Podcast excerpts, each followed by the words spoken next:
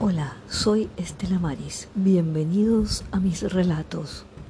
Gracias por escuchar los relatos de mi autoría.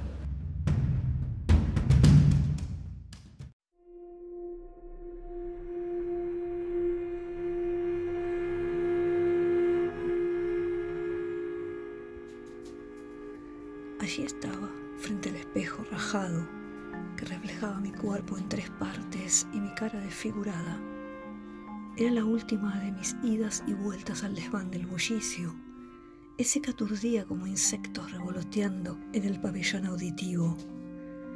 Cada noche de esa semana de mi mudanza era tormento e insomnio. Durante el día nadie me creyó.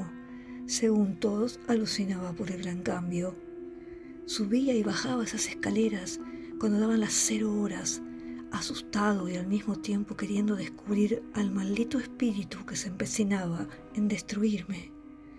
Siempre terminaba frente al viejo espejo antiguo que apenas reflejaba imágenes sucias y seccionadas, como la última que me llevó del otro lado, donde la oscuridad es vacío y el único punto de luz que veo está detrás del vidrio, colgando de la lámpara de techo.